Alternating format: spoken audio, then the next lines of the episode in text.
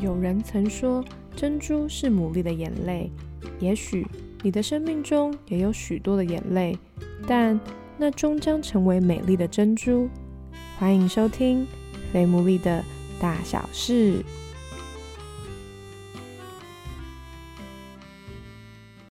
大家好，我是 Sarah，欢迎大家收听我们最新一集的《肥牡蛎的大小事》。上一集呢，Rose 跟 Philip 的故事引发了很多人的回应，因为他们的经历真的是很特别，所以我自己也很喜欢他们的故事。再次跟大家广告一下，就是我们在六月十号礼拜六的早上十点到十二点，然后在台北东门的永康商圈那边会有办了一个实体的讲座。目前我们报名的人数已经超过了一百人了，距离我们报名额满的人数呢，大概剩下二十几个。所以，如果你对于该怎么样平衡家庭跟职场生活这个主题很有兴趣的人的话，要记得赶快报名哦。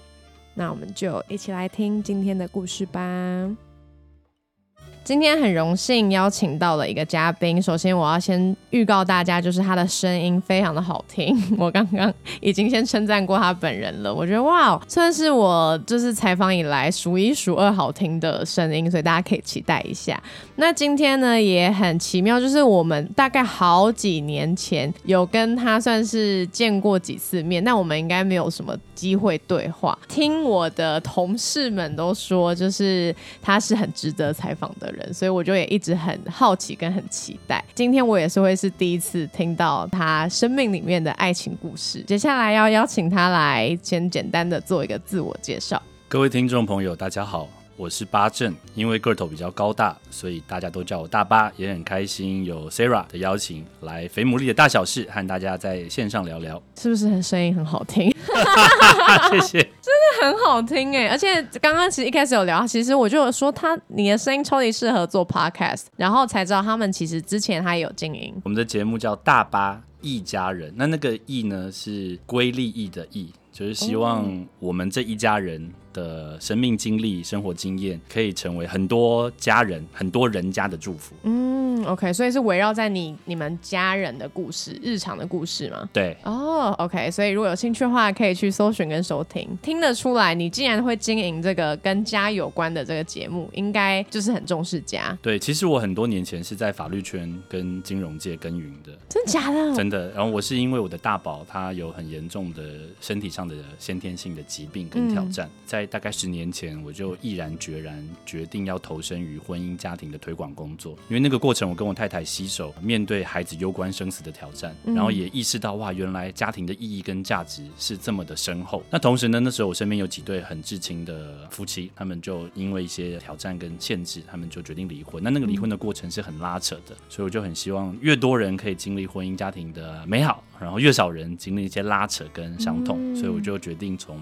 法律圈跟金融界转身投入婚姻家庭的推广领域。哇，那这个部分等一下可以来好好聊一聊哎，因为这很我觉得很不容易。这个节目一开始都必问，就是那你跟你太太是怎么认识，然后交往到决定要结婚的过程？我跟我太太是在大学的社团认识的。哦，那当时我们是不同学校的学生，可是因为有一个国际性的社团，让我们可以一起在国外开会。至少我我有语言上的困难，所以就很受挫折。可是我们整个 delegation 整个代表团就齐心合力，还是打造了很好的交流体验。所以那个过程中就累积了革命情感。只是那个时候呢，我跟我太太刚好是比较没有玩在一起的两卦。我单纯只是觉得这个女孩子好可爱哦，我想要多认识她。外形的可爱，外形的可爱。开完会回台湾之后多聊，才发现哇，这个女孩真的是一个人美心也美的人。因为我发现她没有上课的时间，她居然会跑去当志工，不管是去译文机构啦，或是去医院，然后同时她也很照顾她家中的。手足，因为他刚好有一个妹妹小他很多岁，那时候没有智慧型手机，又是笔记本手写的，我就在他的那一页的通讯录有一个备注栏，我就写下真是不可多得的好女孩，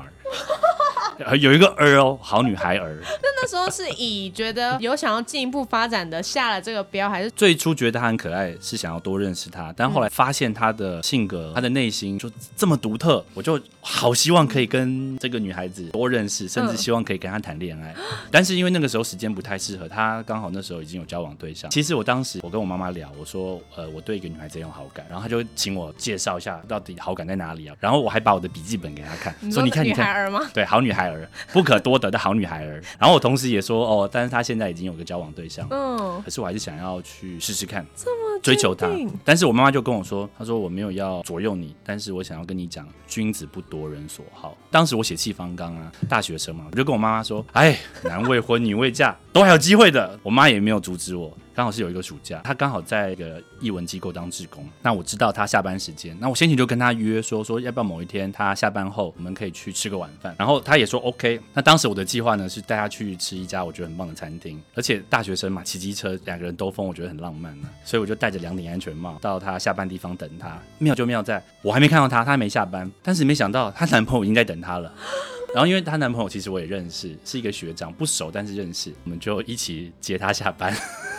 但是 因为因为她男朋友好像本来要找她一起吃饭或什么的，是给她一个惊喜嘛？对男朋友对男朋友给他哦惊喜 OK，所以我们就三个人一起坐在一片大草坪上聊天，聊着聊着，我就心里面有一种不平安的感觉油然而生。我觉得我妈妈讲的有道理，君子不夺人所好，所以我就先跟他们说再见，我就一个人在拎着两顶安全帽，很落寞的骑着机车走了，所以就没有然后了。就没有然后了，怎么可能没有然后？不然怎么因为变结婚 因为 就是中间我们就就断了？我有我有意识的跟他保持距离很很多年。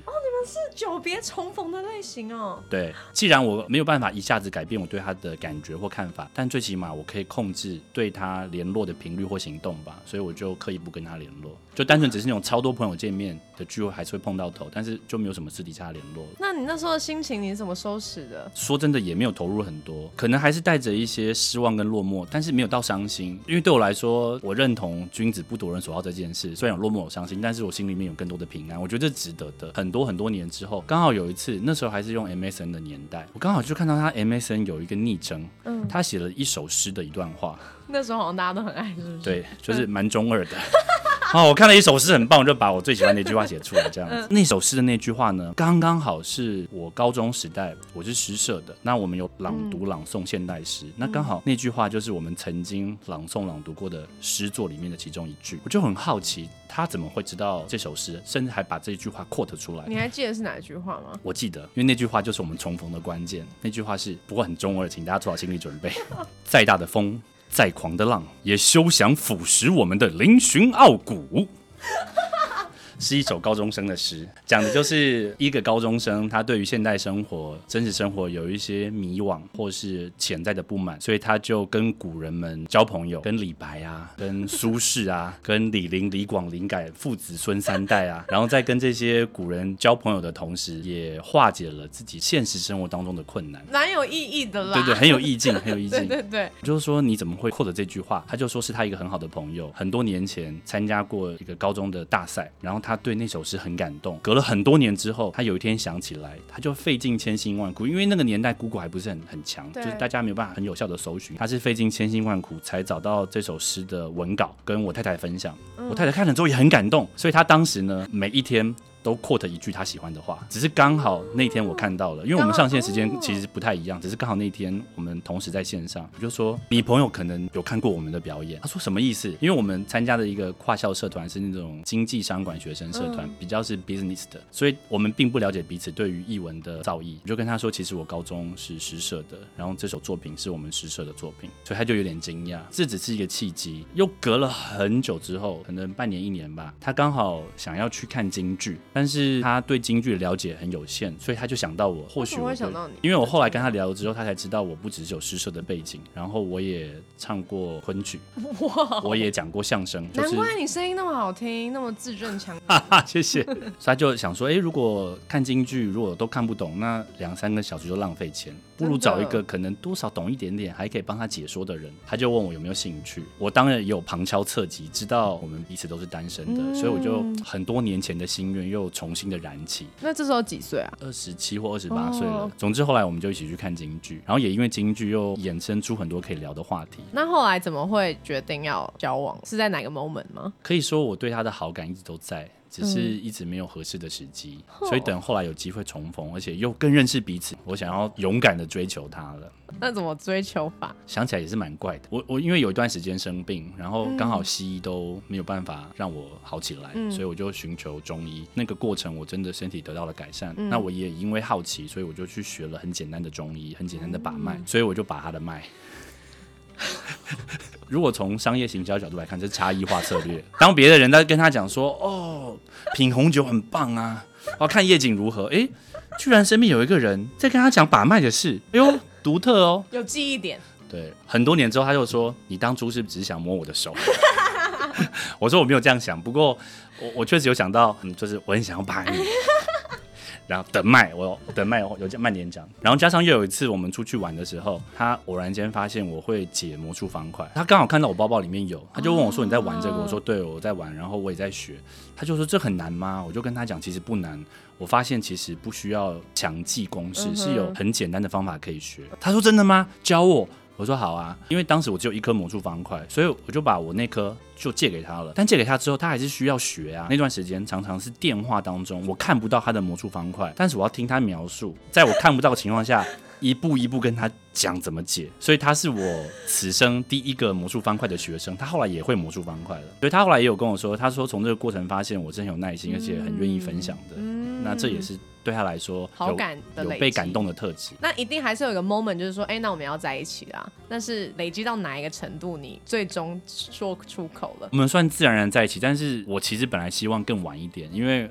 我那时候还在当兵。呃，我本来想要退伍之后才告白在一起，但是就是真的自然而然在一起了。自然而然是说，也没有人说破说我们现在是什么关系，这样就有有，后来是有确认，哦哦哦就是那我们这样算男女朋友吗？哦，只是一个日常的，没有特别的仪式，哦我本来是有安排一个仪式的，但是后来这个仪式在我们在一起之后，我还是有实践。我在当兵的时候写了非常多的手写信给他，在我们在一起之后，我才跟他说，其实这些手写信都是有特别的安排的。他说啊，什么安排？我说来来，把这些手写信都找出来，用一个、呃、有架构的排列，嗯就可以把每一封信的每一张纸特定角落的字合起来，是一封七十字简讯篇幅的告白句。我花了一年的时间。太扯了吧？这怎么办到？而且你要先规划好、哎，为什么七十个字？因为那个年代还在传简讯，对就当兵的人不可能上网嘛。那我当时就是因为我想让他知道，其实我对他的心意是很早前就有，可是我不，嗯我希望是退伍之后才能交往，你们是交往多久才决定结婚？大概四年吧，你们是个性很像的人，还是个性很不一样的人？其实蛮不一样的。接下来容我用第三人称讲，我就讲我朋友好了。我朋友的个性呢是比较有架构而且守时的。那我朋友他老婆呢？哎、我都讲我朋友哦。个性是比比较随性，然后时间观念跟我朋友不太一样，所以我印象很深刻。是我朋友当初在追求他老婆的时候，如果京剧是第一次约会，那第二次约会是他们一起去看一个美术展，然后他老婆呢就迟到了两个半小时，你朋友还等他，我朋友还等他。对，你朋友也是很愿意。对啊，我我现在回想起来，我觉得我朋友当时一定是非常喜欢他，真的是非非常喜欢他老婆，才会等两个半小时。对，然后两个半小时有了，还是心里面有一些 murmur，、想说到底是发生什么事也联络不到。嗯，然后后来呢，两个半小时之后，呃，我朋友他老婆姗姗来迟，有问到底发生什么事。当时他想追求的对象就说，呃，因为今天早上我陪我的阿嬷去菜市场买菜，呃，又买海鲜，还有买鱼，回家还要处理鱼。嗯。但是因为鱼就会有一些腥味，嗯，所以我就花了很多时间把这个腥味去除，所以才比较晚来。不好意思，有时候喜欢一个人，就是会盲目的帮他加分，照顾家里的长辈尊亲，陪买菜买鱼，还帮忙处理鱼。然后我又默默在心里面有另外一个笔记本，不可多得的好女孩加一这样。哎、你朋友的笔记本跟你的笔记本是一样的笔记本，哎呀，不小心泄露身份了。真的在婚姻生活当中，我意识到两个人的不一样，可能是会有挑战，也可能会有祝福。因为不一样的话呢，可以看到不同的风景嘛。比方说，我的岳丈家是很爱吃辣的，也很能吃，可是我非常不能吃。嗯，那我记得那时候还是男女朋友的时候，我女朋友就说：“哎、我爸妈很想要多认识你，要不要今天晚餐我们约什么地方？”然后一听啊，知名的麻辣锅店，就眉头一皱，我有点没有把握。嗯，但是既然是女朋友的爸爸妈妈第一次相约，也不好拒绝，我就硬着头皮去了。嗯，哇，吃的那个过程呢，我就胆战心惊，而且肚子也在滚滚的叫，总之真的很勉强吃完了。哎，结果过没多久，我女朋友跟我说：“哎，我爸妈那天跟你相谈甚欢呢，觉得很能聊，嗯，要不要我们下礼拜再约？”我说去哪里？他说去同一家，但是也才第二次啊，也不好婉拒，所以还是去了。但同时也想，难道我上个礼拜 没有表达的很明确，说吃麻辣锅我会不舒服吗？所以第二次呢，我就说，我就比较明确吧。哎呦，这个好辣哦！哎呀，奇怪，肚子有一点收紧的感觉。很奇怪的是，伯父伯母还是约了我吃第三次麻辣锅，我我就只能很诚实的讲说啊，其实我不太能吃辣的。哦那后来还好，就比较没有那么多吃麻辣锅，所以不一样呢。有时候是挑战，有时有时候又是祝福。嗯，只是不开心的时候还是会有啦。所以重点是不是要完全都没有不开心，而是开心的时间大于不开心。我觉得这是婚姻相处很重要的基础。是什么让你决定说要跟这个人定下来一辈子了？因为听起来你前面有一段嘛，之前也有其实有访问过一些已婚夫妻，他们其实有很多，特别是男生，嗯，他们都有一个坎。就是真的就是这个人了吗？我不敢说这个是一个绝对的准则，但当时我自己的判断是，我回想我过去曾经失败的感情，还有我当时在追求我太太的时候，我就意识到，其实两个人要长久相处，能够很真诚自在的相处很重要，所以我就试着去列出我女朋友她的优点跟缺点，我还要确认我身边的至亲好友认同我写的这个名单，因为有的时候我自己会盲目，比方说。他的缺点什么？我可能会写哇，他太多优点了，我压力好大。那这种人家就不会认同啊。所以真的很明确写出我太太的优点跟缺点，有更多的眼睛帮我判断嘛。然后同时呢，我也评估看看自己，我在跟他独处的时候，跟我跟我自己的亲友相处，或是我邀请他跟我亲友共处的时候，我自己够不够一致？因为如果我在他面前会比较紧绷，压力很大，也许我只是想要表现出一个他会喜欢的样子，久了他也会发现我不是这样。我自己也撑不了多久，我就需要很确认的是，我是不是真的够了解他全部的样子，而且我也愿意跟他继续走下去。同时，我自己是不是可以很自在的，不论把我的优点长处，甚至是有一些不好意思的缺点啊、限制啊、不足，都敢自在的让他看到。因为如果让他看到，那他也可以选择不要跟我再继续走下去。但他如果看到，他还愿意跟我走下去，那第一个是我们就彼此更自在。虽然还是有些不开心，但是只要开心多于不开心，那我觉得这就是一个健康的关系。所以。当我意识到这两个门槛都过了，我觉得，嗯，他是一个我想要长久相处、共度余生的人。我其实是很希望能够得到双方父母的祝福。还没有跟他求婚前，我就有一次趁他在出国出差的时候，私底下去找伯父伯母，请他们吃顿晚餐。然后我就吃到一半呢，我就跟伯父伯母说。这些年来，很谢谢你们的支持，让我可以跟你们的女儿相处。那这过程当中，我感受到很多，收获很多。比如说，那我现在很希望能够跟她一起进入婚姻，成立家庭。但是在跟她提出求婚的邀请之前，我希望能够先得到伯父伯母的同意。我记得我岳母听完我讲完之后，她就哭了，然后就一直落泪，泪流不止。后来呢，我岳父就有先跟岳母聊一聊。他在跟我说，不是你不够资格，也不是你不够好，是因为呃，我们都还没有做好准备，这个太突然了。希望你可以等我们都准备好，你再行动。从跟岳父岳母提出希望可以求婚的这件事，到我真的跟我太太求婚，大概中间差不多隔了一年。后来他们是有主动跟你说我们准备好了，还是你又再问一次？呃，他们主动跟我讲的。那你的求婚的你是怎么安排的？感觉你是很有创意的人。那个求婚其实跟某次约会有关，因为我们有一次一起去故宫看《清明上河图》，然后刚好那次呢，故宫是展出一个特展，是会动的《清明上河图》。《清明上河图》整个拉长十几公尺嘛，他把很多环节都做成动画，所以是荧幕的，就看到有人在卖菜，在叫卖啊，有人在杂耍，然后他手上的东西会漂浮会动，然后也有人在骑马射箭，总之都是会动的。然后我们就很仔细的看每一个细节，然后聊说，哎，古周人原来是这样生活的，就把那整幅图都看完了。所以那一次对我们来说是一个算是感情的里程碑。清明上河图里面有一家饭店叫孙杨正店，那刚好台北那个时候就有一家店叫孙杨正店，我就想我一定要挑那个地方跟他求婚。但是呢，我事前就有先旁敲侧击，知道呢他不喜欢太多人、太高调。我记得有一次我们我忘记是听朋友讲还是我们看电视，总之就是有人在星光三月的广场跟心仪的对象求婚，有没有成功我忘记了。我太太当时跟我说，如果有人这么高调向我求婚，我一定跟他翻脸。我想说哦。所以不能那么高调。OK，哦，都有在笔记，都在听哎，对，要记下来。但是在别的场合又听到他希望得到很多人的祝福，我想说哇，好难哦。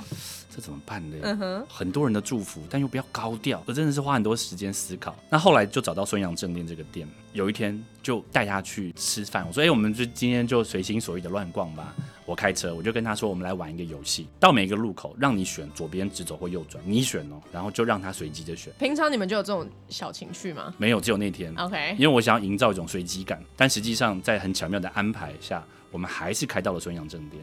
到底怎么办到的？他现在也不知道这件事情，我到死掉我都不会说。哇，这么神秘，他都不晓得。为对啊，每一条路都是我选的、啊，为什么最后到孙杨正店呢？我还跟他说，哎、这个名字好特别哦，我们好像以前看过这家店呢。啊，不不不不，好像是《清明上河图》里面那个店。哎，对对对，他就很开心的说，那我们就选这家吧，就进去吃。但其实都已经跟 waiter 跟 waitress 都讲好了。然后吃到最后呢，我就跟他求婚。求婚实际上讲的事情，其实就是我一年前想要跟他讲的。我说，其实跟你在一起相处很自在啊，然后我是真的打定主意，我希望这种自在、这种相处，我们可以一直延续下去。你愿不愿意嫁给我？然后我说，在你回答我之前，我有一些东西想要给你看，我就给了他一叠明信片。这叠明信片是故宫自己出的。《清明上河图》拆成二十四张，没有真的那么长，但是比例等比例缩小。我找了二十四个他生命中的至亲好友，包含他的父母亲，写下了对于我们的祝福。他的直属主管，他公司的董事长，他的好姐妹，他从小到大同学朋友。我就列出这二十四个，然后我花了两三个月，因为还有人在海外才收集到，然后我就全部都给他，他就一边看，一边哭吧。对，一边哭。我说这是我所能想到，又可以有众人的祝福，同时又让你可以享受低调、有安全感的方式。不论你回答是什么，我只是希望让你知道我的心意，你接受或不接受，我都没有遗憾了。他怎么可能不接受？呃 对啊，后来就等到他泪水止住了之后，他就笑笑的点点头，然后我就帮他戴上戒指。好感人呢，真的。像刚刚讲，一定还是有不开心的事情。我也是每个人都不一定会问，就是让你们印象最深刻、冲突，然后经历和好的事件是什么？我记得有一次是我跟他约好某一个时间点要回家，因为要跟他嗯已经结婚了吗？已经结婚嗯且有小孩，我记得可能是两个或三个了。嗯总之呢，我晚了半个小时才回家。嗯哼，可是那半个小时却带给他很大的困扰，因为那半个小时会 delay 他本来要做的事，然后刚好那半个小时又不能准时的让三个孩子都上床就寝，所以事情就有点扩大的恶化。嗯哼，然后我记得已经到凌晨了，好不容易把他们三个都安顿好，我们就有很激烈的沟通。那我也被骂了。那确实呢，我有认错，因为我真的迟到了，没有照约定的时间回来。那我印象非常非常深刻是那一天晚上到睡前，在我们彼此都已经心情平静之后，他跟我讲一件事，他说他要跟我说对不起，我就说啊，我说今天这件事情其实真的是错在于我，我很实际的讲经过，我跟你约好几点，但我却晚了半个小时，而且也没让你先知道。那我知道这个事情造成孩子啊、旧情啊，整个时序大乱。我说我不懂为什么跟我讲对不起。他讲一句话让我印象好深刻，他说我要为刚才对你发出了超过了你应得的脾气跟你抱歉。如果量化来说，就是也许我做的这些错事对他来说可能值得七分的怒气，但是呢，他却是十分的怒气发在我身上。他说我要为了那个多发的对你的生气跟你道歉。然后我就意识到，哇，我真的是很幸运，因为我觉得我道歉，他愿意接受就已经是很开心的是。没想到他居然在他自己心情平静之后，他也可以这样给我回馈，也让我意识到他是一个心很细腻又柔软，而且也真的很爱我的人。我从来没有想到原来可以这样和好，嗯，我也很谢谢他原真的谅我。很印象深刻哎。对，也有很幽默的，比方说，记得也是刚结婚嘛，那时候都还没有小孩。嗯有一天呢，我就喝饮料，马克杯就喝完了放桌上，嗯我就没再理那个马克杯了。我太太就跑过来对我笑一笑，老公，请问你对这个马克杯有什么期待吗？我说什么期待？他说你期待他把自己洗干净吗？然后我就懂了，我说、哦、没有没有没有没有，我会去洗，我会去洗啊。然后我就真的去洗。所以呢，就从我本来有时候会疏忽大意，嗯或者没有主动做，诶，他提醒我主动做。那有一次呢，是轮到我洗碗，我们家就是谁做菜，另外一个洗碗，我们就会轮流，所以有时候我做菜他洗碗，他做菜我洗碗。嗯。那轮到我洗碗的时候，我就洗洗洗洗洗，然后洗完之后呢，就就很开心，我又坐到沙发上看电视。我老婆又跑来跟我说：“老公，我 跟你交流交流。”我说：“怎么了？交流什么？”他说：“哎呦，你这个碗真的洗得很干净，哇！你看正面啊咕溜咕溜，还有那个咕叽咕叽的声音。我说啊，那有一点哦，调整更好。我说怎么了？他说你也知道，碗盘都叠在一起，所以碗的背面、盘子的背面都会沾到另外碗的正面，背面是我们容易忽略的，特别是那个底部的接缝处。你看，像这边就油油的，所以这边也要清干净。我说好，我知道了，我知道了。哇，他很有智慧，很有智慧，更有智会的来了。又有一次，又轮到我洗，我已经记得前面的经验了，我就正面、反面、接缝，真的是巨细靡遗，确认都有咕叽咕叽的干净声，可以说是志得意满、胸有成竹，就坐到沙发上看电视。又没几分钟，我太太跑过来，笑笑跟我说：“老公，我跟你交流交流好吗？”我说：“怎么了？怎么了？要交流什么？”还把我带到那个立碗架，说：“你看，立碗架上面本来有很多干的碗盘，记得下次把新的放上来之前，先把旧的归位，不然新的放上来，旧的又都湿了，又要再重新立一个晚上。”我就想，哎，真的是这样，真的是这样哎。所以呢，我就在我太太很有智慧、对，很细心、心思柔软的引导下，我也成为了一个会洗碗，而且可以注意碗盘碗橱归位的人。那这些冲突就是有开心的，有幽默的，那有花时间找到共识的。嗯，那像刚刚一开始有提到嘛，就是你其实有从呃法律界、金融界，然后转到家庭教育界，因为其实这领域有点不太一样。老师我后来才发现，我在法律圈跟金融界的训练是对于家庭教育很有帮助的。怎么说？我们可能会以为，或至少我以前会认为，法律就是非黑即白，金融呢就是多一个零少一个零就会出大事的。但其实这背后都跟我们的人际相处息息相关。因为家庭教育的核心是关系。我们先讲法律好了。有一句话是说，法律是道德的最低底线。道德什么？道德就是人民的集体意识、集体关系所堆砌出来的共识。法律会因时因地制宜而调整。我们一天到晚在修法，因为人民的道德意识或是对于关系的看法改变，所以其实法律跟关系有密切的连接。再讲金好了，金融想说对啊，多一个零少一个零，一个小数点都要在意。问题是那些小数点的背后也是关系。举例来说，如果我跟一个客户很熟，他的债务信用良好，我当然给他比较便宜的利费率啊，因为我们的关系深厚，我知道他就算要倒账也不会倒我。但如果是一个新的客户，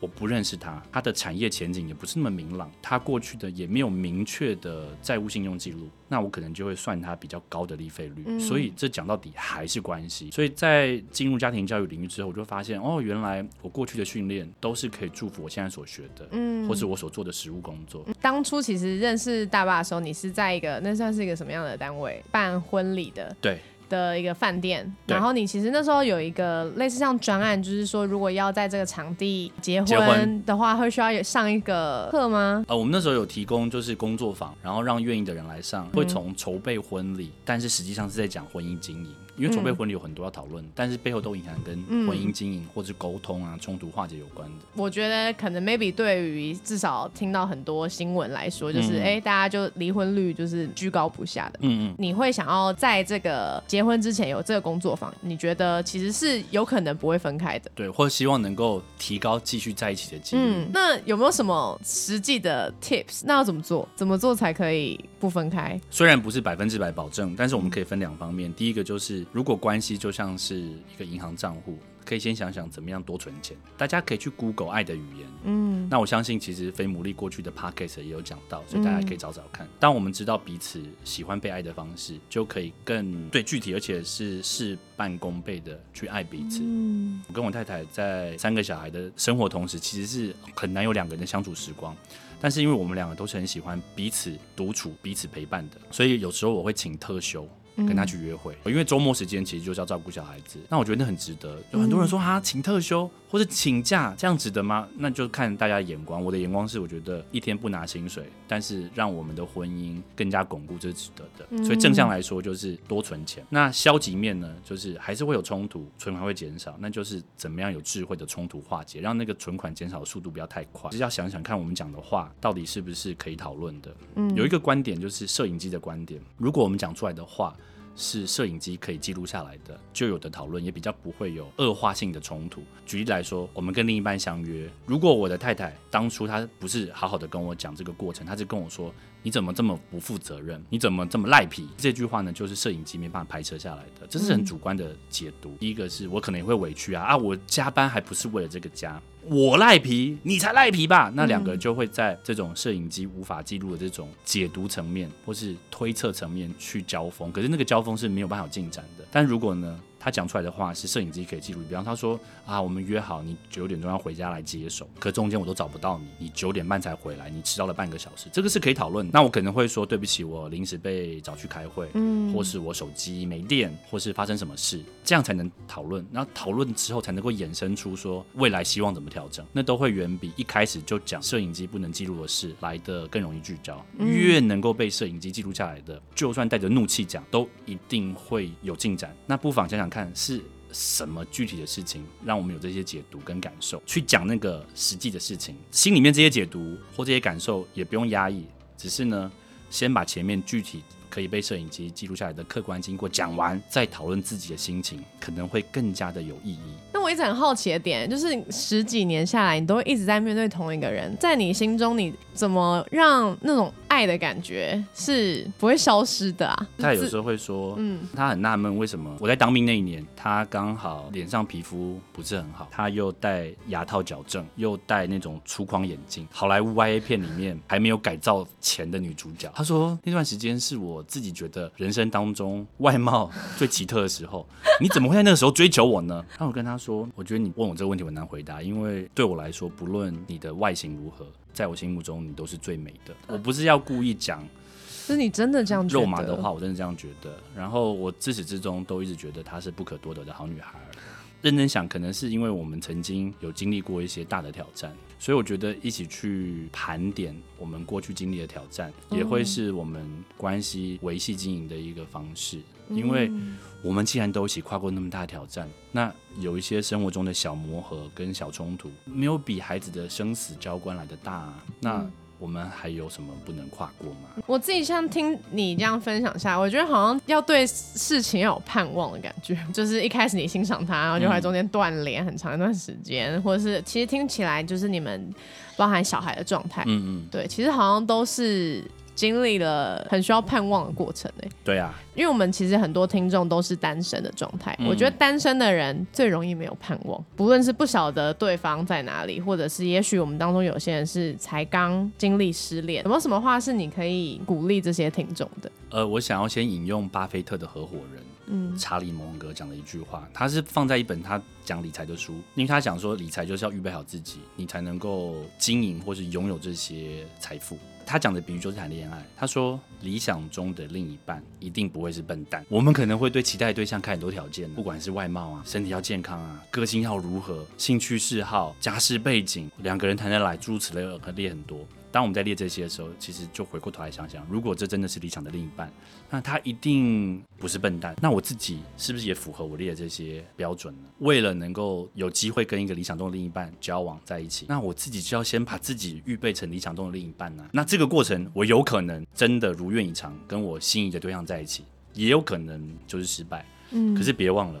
失败归失败，可是我们依然比上个月、比上一季、比去年更把自己预备好成那个理想的另一半，所以这是一个过程。感情的路上未必一帆风顺，但是如果我们只看的是跌倒，那当然就自己会难受，然后可能也会挫败跟气馁。但如果我们看的是跌倒的过程，我更知道怎么平衡了。我的肌肉锻炼起来，我可以举更重的东西，我可以看更远了。无形中就是为我们接下来真正的那段关系做好预备，这就是盼望。你有走过失败的经历过吗？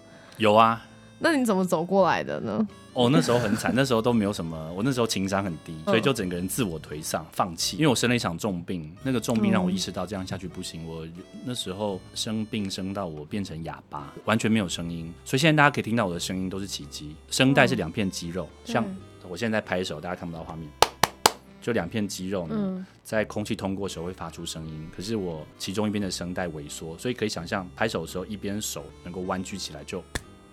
拍不出声音。嗯，那医生有跟我说，这个发生的原因现在还没有很明确的找出来。那医学史上呢，要医治它的方法大概有几种，一种就是注射自体脂肪到那个凹陷处。嗯，可是自体脂肪会被身体吸收，所以这个是治标不治本，每隔一段时间要再打一次。那另外一种方法就是从身上的某一个地方取一小块软骨，在萎缩的声带后面植入软骨，把它推出来，就让两个手啊。可以拍出来，可是这也有风险，因为是不是能够恢复到原来的角度，没有人知道，而且恢复之后的音质啊、音域、续航力都没人知道。我就是因为生了一场大病，变成哑巴，然后过往在所有至少在口语方面的投资，通通都归零，就意识到不能再这样下去了。那时候我就开始比较重视自己身体跟心理的健康，呃，也是那个时候我去学中医的。意识到自己的状态，其实循序渐进，但是心里面做一个决定，就是嗯我想要改变。之前自我放飞的时候，我也不想要改变，我觉得放烂自己没有关系。但是当自己烂到身体有很很明确的警讯，嗯我就意识到不行了，我要改变。虽然不是巨幅的改变，我的声音其实也是慢慢回来的。嗯，可是这个过程让我意识到，如果我自己不想改变，没有任何人可以帮得上我。所以还是回到，其实还是有盼望哎、嗯，就是不管经历了什么，大巴是有在接演讲的吗？对啊，想要邀请你的话，你可以谈的主题有哪一些？要不要跟？只要是跟情感经营、家庭、婚姻经营都可以。我举个例子，我最近刚好办了一系列的工作坊，嗯哼，是叫幸福家庭工作坊，嗯那就分成五次，五次主题分别有。呃，理财相关的，因为谈钱最容易伤感情，然后再讲怎么建立共识啊。嗯，很多时候讲说啊，你们吵架要想想你们的初衷什么、啊，但认真想想，那我们的初衷是什么？很多人根本没讨论呐。嗯，所以如何建立共识，找到初衷，然后再来是那冲突化解要怎么做？面对冲突，我们有没有什么健康明确的架构？像刚刚讲这个摄影机的观点，嗯只是其一，嗯但还有其二、其三，嗯所以是有一个可执行而且好上手的架构。那再来是搞定事情前，其实要先安抚心情，所以如何认识情绪、嗯情绪的素养，这也很重要。特别是情绪素养又可以衍生到亲子关系。嗯有时候我们面对孩子的哭闹会不耐，要不要先自我觉察？嗯哼，同时也去引导或接住孩子的情绪。然后这些结束之后呢，关系如果是一帆风顺，那当然好啊，拍拍手。但是就是会有挑战，会有波澜。那在这些冲突过后，我们要和好吗？要饶恕吗？我们如何建立合宜健康的心理界限？所以其实只要是跟关系经营都可以。所以我其实不只是在家庭教育的场合，有些是企业内训的，讲跨部门的冲突化解，